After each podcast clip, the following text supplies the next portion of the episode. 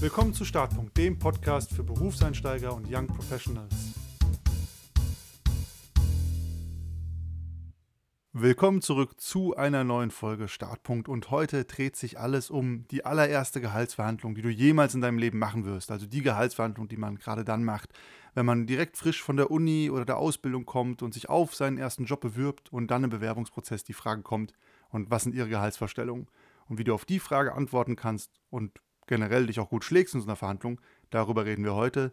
Und bei so einem Thema darf natürlich die Nathalie auch nicht fehlen, die ist natürlich auch wieder mit dabei. Hi Nathalie. Hallo. Bist du schon heiß auf das Thema heute? auf jeden Fall. Ja, ist ein super Thema. Also Geld ist ja immer interessant. das stimmt. Und tatsächlich ja auch wirklich, äh, gerade Berufseinsteiger oder im Bewerbungsgespräch, haben wir auf unserer Seite ja auch erlebt. Ne? Die Frage kann den anderen auch mal aus der Bahn werfen und ein bisschen aus dem Gleichgewicht bringen. Ja, definitiv. Ich glaube, das ist auch so der, der Klassiker, warum das äh, Thema so spannend ist. Ne? Also viele fangen dann irgendwie an, was sind ihre Gehaltsvorstellungen? Dann wird gestottert, gestammelt.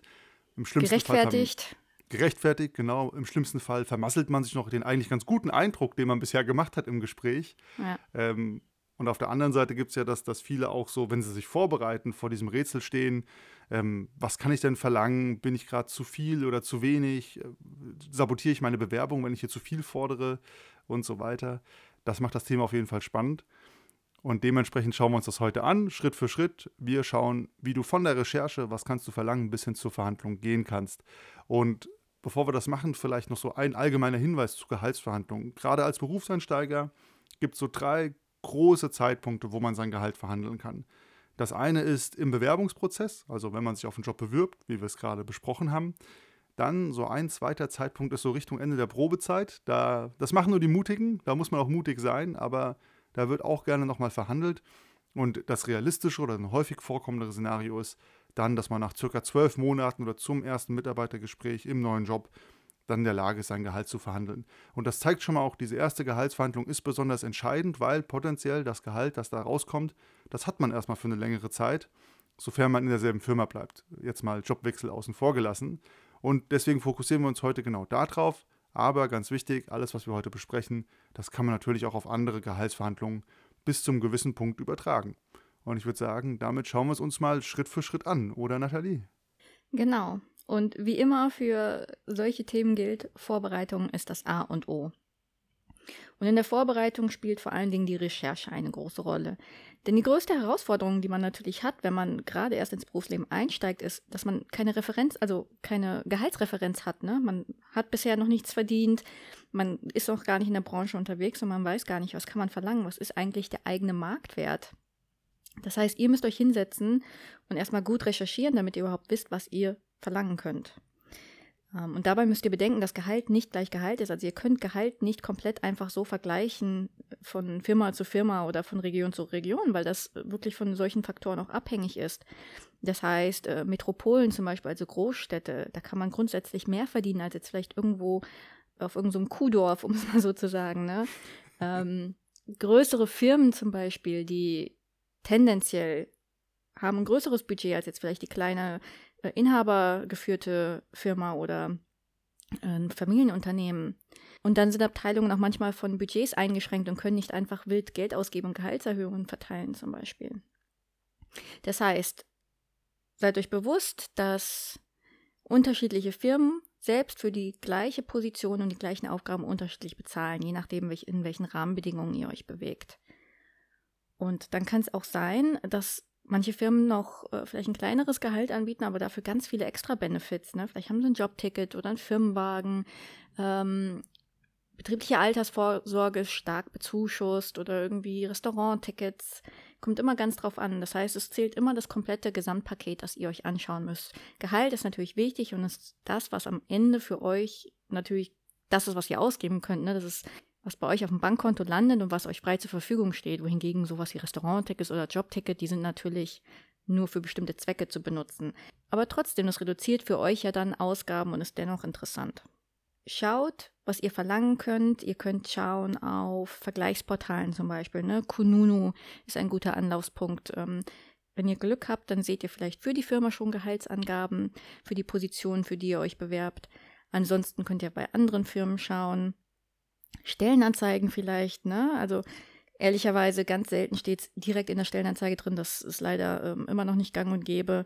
Vielleicht findet ihr eine andere Firma, die Angaben macht. Dann könnt ihr euch bei Berufsverbänden melden. Die geben entweder Gehaltsreports aus oder können euch so mit Gehaltsangaben weiterhelfen. Und generell natürlich das Netzwerk, ne? Familie, Freunde. Ähm, es gibt ja Interessengruppen bei LinkedIn zum Beispiel. Da könnt ihr auch fragen. Einfach reinschreiben, ne? Hey, ich bewerbe mich. Was sind eure Erfahrungen? Was kann ich denn da verlangen? Na, ich glaube, das sind alle super Anlaufspunkte, um so, eine, ne, so einen ersten Benchmark mal zu bekommen, in welche Richtung kann es gehen. Genau. Ja, und wenn ihr das gemacht habt, dann ist der zweite nächste Schritt, deswegen ist die Recherche auch so wichtig, sich einfach ein Ziel für das Gespräch zu überlegen, beziehungsweise eine Strategie. Und die erste und einfachste Regel ist, ohne Ziel verlierst du jede Verhandlung. Also der größte Anfängerfehler, den man machen kann, ist, einfach reinzugehen und sich dann zu denken, ah, okay, ich werde irgendwie spontan auf die Frage antworten und dann wird das schon irgendwie klappen. Das ist aus mehreren Gründen einfach keine gute Idee. Zum einen sitzen dir in so einer Verhandlung oder auch in einem Vorstellungsgespräch Leute gegenüber, die machen das einfach öfter als du und die haben definitiv ein klares Verhandlungsziel. Und du kommst ganz schön ins Hintertreffen, in den Nachteil. Plus, wenn man selber sich vorher nichts überlegt hat, es ist eine Stresssituation, vielleicht auch ein bisschen Druck drin. Ähm, na, man kommt schnell in Panik, es ist schnell schwer, seine Gedanken sortiert zu haben. Deswegen gut, sich vorher was überlegt zu haben, auf das man zurückfallen kann. Und unser Konzept für so eine Verhandlung ist der Verhandlungskorridor, den du für dich machst und den du auch nicht an den Arbeitgeber kommunizierst, aber mit dem du dir selber einfach im Hintergrund eine gewisse Range festlegst, innerhalb derer du verhandeln willst und kannst. Und dieser Korridor setzt sich zusammen aus Minimalziel, Realziel und Optimalziel. Und das Minimalziel ist hierbei Niedrig das niedrigstmögliche Gehalt, das du verlangen kannst. Also alles drunter kannst du nicht annehmen, weil du dann vielleicht deine Wohnung und deine Miete nicht mehr bezahlen kannst oder weil du es völlig unter Branchendurchschnitt findest, etc. Also Minimalziel ist die unterste Grenze und alles drunter da kannst du eigentlich nicht mehr mitgehen und musst aus der Verhandlung aussteigen. Dann gibt es das Realziel. Das ist einfach das Ziel, wo du sagst, das ist ein realistisches Gehalt, das ich fordern kann aufgrund meiner Recherchen, aufgrund von Durchschnittsgehältern, aufgrund von meiner Berufserfahrung etc. Und dann gibt es das Optimalziel. Das Optimalziel, das ist so das Gehalt, wo du sagst, zum jetzigen Zeitpunkt wäre das für mich das perfekte Gehalt. Und das ist drin, aber vielleicht ambitioniert für meine aktuellen Verhältnisse, aber ich weiß, das könnte man bekommen. Und dann hast du ganz schnell eine Range von Minimalziel bis Optimalziel, innerhalb derer du Gehälter findest, die du okay findest oder mit denen du gut leben kannst. Und das heißt auch in der Verhandlung, wenn dann die Zahlen hin und her gehen und du so einen Korridor aber schon mal für dich im Hintergrund hast, das macht es viel leichter zu reagieren und auch zu entscheiden, bin ich mit der Zahl, die jetzt kommt, gerade zufrieden oder nicht. Zwei wichtige Sachen natürlich dazu. Wir reden hier immer von Bruttogehältern. Bruttojahresgehalt oder Bruttomonatsgehalt. Eins von beiden wird häufig verhandelt. Ich persönlich denke immer in Bruttojahresgehältern, aber es gibt auch das andere. Und das Wichtige ist natürlich auch, wenn du diesen Korridor aufbaust, in die Verhandlung musst du logischerweise immer mit dem Optimalziel starten. Also jede Zahl, die du nicht nennst, die kann dir auch keiner geben, logischerweise. Das heißt, die Zahl, die du nennst in der Verhandlung später, ist ein Optimalziel und dann schaut man mal, was da kommt. Aber darauf gehen wir gleich nochmal ein. Und das Ganze kann man dann natürlich auch noch ein bisschen unterstützen. Wenn du das Ziel gemacht hast, dann kommt der nächste Schritt. Genau, du musst nämlich auch noch argumentieren, warum du das Geld wert bist, das du dir gerade festgelegt hast. Das heißt, du musst in deiner Vorbereitung Argumente sammeln. Denn du musst ja während des Vorstellungsgesprächs dein Gegenüber davon überzeugen, dass du das Geld auch wert bist. Und die Herausforderung für Berufseinsteiger ist natürlich, dass sie im Normalfall ohne Berufserfahrung kommen. Vielleicht haben sie einen Werkstudentenjob gehabt, ein Praktikum, aber keine echte langjährige Berufserfahrung. Und gerade das ist natürlich Gold wert für Unternehmen. Natürlich wissen sie das aber auch, wenn sie einen Berufseinsteiger einstellen. Und ihr bringt ja trotzdem schon viel mit, das dem Unternehmen zugutekommt. Vielleicht so ein bisschen zur Orientierung, woran ihr euch entlanghangeln könnt, wenn ihr überlegt, was ihr alles mitbringt. Zum Beispiel, ihr habt Fachskills, die ihr mitbringt, ne? Also Qualifikationen, Tools, Methoden, vielleicht habt ihr bestimmte Zertifizierungen gemacht oder Fortbildungskurse besucht. Dann bringt ihr natürlich Soft Skills mit. Je nachdem, für welche Position ihr euch bewirbt. Ähm, oftmals stehen in den Stellenanzeigen auch schon Soft Skills mit, die gefragt werden. Schaut, ob ihr damit schon dienen könnt. Also vielleicht seid ihr besonders problemlösungsorientiert oder kreativ, teamfähig, Hands-on-Mentalität etc. Und auch wenn ich gesagt habe, ihr habt wahrscheinlich keine langjährige Berufserfahrung, aber die wenigsten haben gar keine Berufserfahrung. Also Praktika könnt ihr ja nennen oder Studentenjobs, vielleicht habt ihr Auslandserfahrung oder selbst wenn ihr davon gar nichts habt, vielleicht engagiert ihr euch irgendwie ehrenamtlich in Gruppen oder Vereinen und habt dadurch ja schon wertvolle Erfahrungen gesammelt, weil ihr in einer strukturierten Organisation gearbeitet habt. Und dann natürlich könnt ihr immer mit Engagement und Initiative punkten im Vorstellungsgespräch. Ähm, ich, ich nenne da immer ganz gerne das Beispiel der Konstantin und ich, wenn wir ähm, Stellenanzeigen online hatten, das waren ganz häufig aufgrund unserer Branche kreative Berufe. Das heißt, viel Design und in den Bewerbungsunterlagen wollten wir dann auch immer ein Portfolio sehen, damit wir uns einen Eindruck von, den, von der Arbeit machen konnten. Und gerade Berufseinsteiger hatten gar kein großes Port Portfolio, sondern vielleicht nur aus ihrer Studentenzeit ähm, Projekte drin. Und es ist dann immer echt positiv aufgefallen, wenn dann Leute hergegangen sind und gesagt haben, ja, ich habe hier mal die App genommen, ähm, die hat mir so nicht gefallen, ich dachte, die kann man besser machen. Und dann bin ich mal hergegangen und habe sie selber optimiert. Und die haben dann praktisch das Projekt in, in ihrer Freizeit gemacht, ist so abgehandelt, als wäre es ein Kundenprojekt gewesen, haben da ihre Methoden und ihre Skills drauf angewendet und das in ihr Portfolio gepackt. Und das war natürlich immer sehr beeindruckend, weil man gesehen hat, hey, die Person war interessiert, sie wollte ihre eigenen Skills erweitern, sie hat äh, geschaut und, und Eigeninitiative gezeigt und das Portfolio einfach mit anderen Sachen gefüllt. Da, damit könnt ihr natürlich auch punkten, wenn das für eure für euren Beruf natürlich relevant ist. Das kann natürlich nicht jeder machen, das kommt ja jetzt echt drauf an. Aber ihr bringt auf jeden Fall viel mehr mit, als man vielleicht am Anfang denkt. Das heißt, setzt euch hin, macht euch Gedanken, schreibt das nieder und zeigt eurem Gegenüber während des Vorstellungsgesprächs oder natürlich auch schon in den Bewerbungsunterlagen, wenn das passt, dass ihr das alles mitbringt. Platziert das gut im Gespräch und belegt anhand von Beispielen, wo ihr diese Skills auch schon mal benutzt habt. Und dann kommt der ganz spannende Part, nämlich die Verhandlung an sich. Ne? Wir reden ja eigentlich immer, wir haben jetzt eigentlich die ganze Zeit von guten vier Schritten. Drei sind eigentlich nur Vorbereitung für eine Gehaltsverhandlung. Und äh, Spoiler, das wird auch bei jeder anderen Verhandlung so sein in eurem Leben. Und so ein grundsätzliches Ding beim Thema Verhandlungen ist einfach, Verhandlungen sind eigentlich ein Alltagsphänomen. Also wir sind von Kindesbeinen an, sind wir es gewohnt zu verhandeln. Das ist vielleicht der Streit mit dem Geschwisterchen, wer kriegt das größere Stück vom Snickers. Das ist, äh, wie lange darf ich Samstagabends weggehen mit den Eltern als Teenager oder mit dem Partner, der Partnerin. Die Frage, was gucken wir heute Abend? Wird's ähm, das große Backen oder Game of Thrones oder was auch immer ihr guckt. Bei uns ist das ein Thema zu Hause. ich weiß nicht, was es bei euch ist.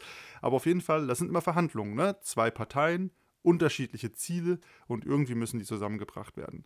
Das heißt, eigentlich ist es gar kein so großes Ding, weil wir sind das schon gewohnt. Bloß im Alltag wird halt manchmal auch mit sehr harten Bandagen verhandelt. Zumindest wenn es um die Serie geht, die wir abends gucken, kann ich das sagen. Und das Zweite, wofür wir auch immer stehen oder was wir sehr wichtig finden beim Thema Verhandlungen, ist immer mit einem Win-Win-Mindset reinzugehen. Das bedeutet in der Verhandlung immer zu versuchen, dass beide Seiten mit einem Benefit rausgehen.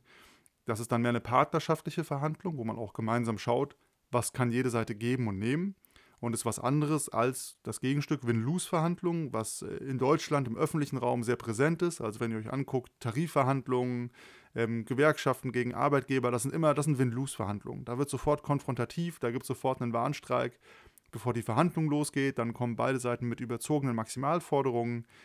Das ist Win-Lose, das ist anstrengend, konfrontativ, kann klappen, irgendwer verliert. Deswegen lieber auf Win-Win schauen und immer schauen, hey, wenn ich sowas fordere, was bekommt die andere Seite dafür. Und das könnt ihr auch umgekehrt dann erwarten und einfordern.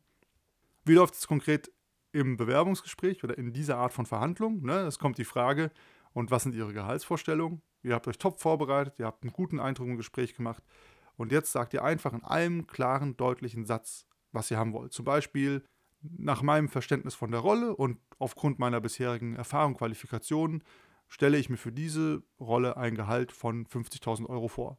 Punkt. Und that's it. Keine Range angeben und auch keine großen Faxen machen. Der Satz kann auch kürzer und simpler sein und dann erstmal Mund halten und gut sein lassen. Und das ist eigentlich das Wichtigste. Nachdem man das gesagt hat, ruhig bleiben und erstmal die andere Seite reden lassen und die andere Seite auch reagieren lassen und nicht anfangen, sich selber runterzuhandeln, weil man dann sagt, ah, nee, nee, nee, 45 wäre auch okay, weil man irgendwie mit dem Schweigen oder der Stille nicht zurechtkommt, sondern erstmal Mund halten und die andere Seite reagieren lassen und dann schauen, was passiert. Und das ist für diese Art von Gehaltsverhandlungen schon die halbe Miete. Und dann gibt es im Grunde eigentlich nur drei Fälle, was passieren kann. Der erste Fall ist, es kommt halt so, okay, danke. Das ist so die neutrale Pokerface-Antwort, wird ganz häufig der Standard sein. Und dann heißt es, wir melden uns demnächst und dann ja, kann sich positiv oder negativ im Nachgang gemeldet werden. Auch da keine Sorge, falls per Mail eine Absage kommt wegen deiner Gehaltsvorstellung und dich der Job aber interessiert, dann kannst du immer noch Interesse signalisieren und auch ein bisschen Kompromissbereitschaft und schauen, wie man sich dort einigen kann. Ne? Kann ja auch sein, hey, okay, vielleicht können wir uns nochmal kurz einen kleinen Follow-up-Call machen und schauen, ob wir da eine gemeinsame Lösung finden. Wenn du wirklich interessant bist für die Stelle, wird sich darauf ein Arbeitgeber auch einlassen. Der zweite Fall, der passieren kann, ist, du kriegst sofort positives Feedback. Ne? Super, passt genau in unsere Vorstellungen. Das heißt, damit bist du auf jeden Fall genau im Erwartungskorridor drin, den der Arbeitgeber hat, oder sogar darunter. Falls der Arbeitgeber dir von sich aus mehr Geld anbietet, dann hast du entweder viel zu wenig verlangt oder hast super überzeugt und sie wollen dich unbedingt haben und legen eine Schippe drauf. Passiert aber eher seltener. Und der dritte Fall, den es gibt, auch direkt im Gespräch, sofort Feedback. Hey, sorry, das ist etwas so für uns, da können wir nicht mitgehen. Und auch da, keine Panik bekommen, denn jetzt wird es ja erst spannend. Verhandlung beginnt immer da, wo Seiten unterschiedliche Verhandlungsziele haben und man einen Kompromiss finden muss. Und da kannst du auch ein bisschen gestuft rangehen und zum Beispiel versuchen, über Gegenfragen dich an das Thema zu machen. Die erste Gegenfrage kann erstmal sein, was sind denn eure Vorstellungen? Also erstmal rausfinden, wo steht der Arbeitgeber gerade und kommt ihr vielleicht zusammen? Gerade wenn du nochmal an die, den Gehaltskorridor denkst, den du dir gemacht hast, dann kann es ja sein, vielleicht ist da noch was drin. Je nachdem, was die Antwort ist, kann deine zweite Frage auch sein, welche weiteren Gehaltsbestandteile hat denn euer Gehaltspaket? Einfach um auch zu verstehen, was kriegst du noch angeboten vom Arbeitgeber neben dem eigentlichen Bruttogehalt? Und deine dritte Frage, die dann immer noch kommen kann, bevor du irgendwas gesagt hast oder vorgeschlagen hast, kann dann zum Beispiel sowas sein wie, okay, ich bin gerne bereit, mich an meiner Leistung messen zu lassen, ich bin gerade schwer einzuschätzen für euch, verstehe ich, gibt es bei euch flexible Gehaltsbestandteile oder flexible Gehaltsmodelle. Und wenn du das alles gehört hast, nach diesen drei Fragen, dann kannst du ja zum Beispiel einen Vorschlag annehmen, den die Gegenseite macht, weil es in deinem Verhandlungskorridor ist, oder du kannst einen Gegenvorschlag gemäß deines Gehaltskorridors machen, einfach mehr verlangen oder zum Beispiel sagen, eine Staffelung vorschlagen, zu sagen, okay, ich starte zu Beginn mit 45 und nach Ende der Probezeit mit 50.000. Nur so als Beispiel. Das einzig Wichtige ist, egal was du in so einer Verhandlung dann verhandelst, das sollte auf jeden Fall schriftlich fixiert sein, spätestens im Arbeitsvertrag und auf so Dinge wie, dann können wir noch mal reden nach Ende der Probezeit oder nach einem Jahr. Darauf würde ich mich nicht einlassen, weil das ist natürlich Glücksspiel, ob das wirklich stattfindet und du wirklich was bekommst, sondern was verhandelt ist, das muss auch fixiert sein, damit es feststeht. Und das ist im Grunde die Verhandlung. Oder Nathalie? Genau. Vielleicht auch nochmal zur Ergänzung, um das hervorzuheben, was der Konstantin gesagt hat. Dieses Schriftliche, das ist ganz, ganz wichtig. Und selbst wenn ihr zu einem Kompromiss bereit sagt und sagt, okay, das nehme ich jetzt erstmal an und ihr wollt dann wirklich in einem Jahr nochmal reden, dann lasst euch das auch schriftlich geben. Zumindest das. Ähm, was glaubt ihr, wie viele Stories ich schon gehört habe, wo, wo man mir erzählt hat, war, wir haben gesagt, wir reden in einem Jahr und es ist jetzt eineinhalb Jahre später und ich habe immer noch kein Gespräch bekommen. Ähm, pocht darauf, seid sicher, dass ihr das irgendwie schriftlich habt, damit auch die andere Person nicht sagen kann, nee, das haben wir anders besprochen. Und wenn es in einer E-Mail ist, es muss ja jetzt kein Vertrag sein, ne? Genau. Das heißt, vielleicht nochmal grundsätzlich drei äh, Tipps oder Punkte zum Schluss. Ähm, Nummer eins, für jede Verhandlung gilt, der Ton macht die Musik. Also man kann alles sagen, solange man es freundlich und wertschätzend sagt. Dann kann man eigentlich gar nichts falsch machen. Es ist wirklich, formuliert alles auf Augenhöhe und freundlich. Dann das, das zweite, Verhandlungen können auch scheitern. Das ist vollkommen normal und das müsst ihr auch erwarten. Äh, nicht alles klappt immer, das gehört einfach dazu. Das heißt, es, und da kann man auch alles, alles richtig gemacht haben, es klappt halt trotzdem eben nicht. Seid euch dem einfach nur bewusst. Und als letztes, Gehaltsverhandlungen sind kein Sprint. Äh, sondern eher häufig mehr so wie ein Boxkampf. Das heißt, es kann über mehrere Runden gehen. ähm, das heißt, vielleicht einigt euch nicht sofort, es gibt nochmal ein zweites Gespräch und manchmal vielleicht sogar ein drittes. Ähm, ist nichts Ungewöhnliches, lasst euch davon nicht ver verwirren. Genau, und das ist auch alles so inkompakt, was wir euch mitgeben wollten zum Thema deine erste Gehaltsverhandlung. Und wenn euch die Folge gefallen hat oder weitergeholfen hat, dann hinterlasst uns gerne eine Bewertung auf Spotify oder Apple Podcast. Freut uns mega und ist auch Support für den Podcast. Und ansonsten bis zum nächsten Mal. Bis dann.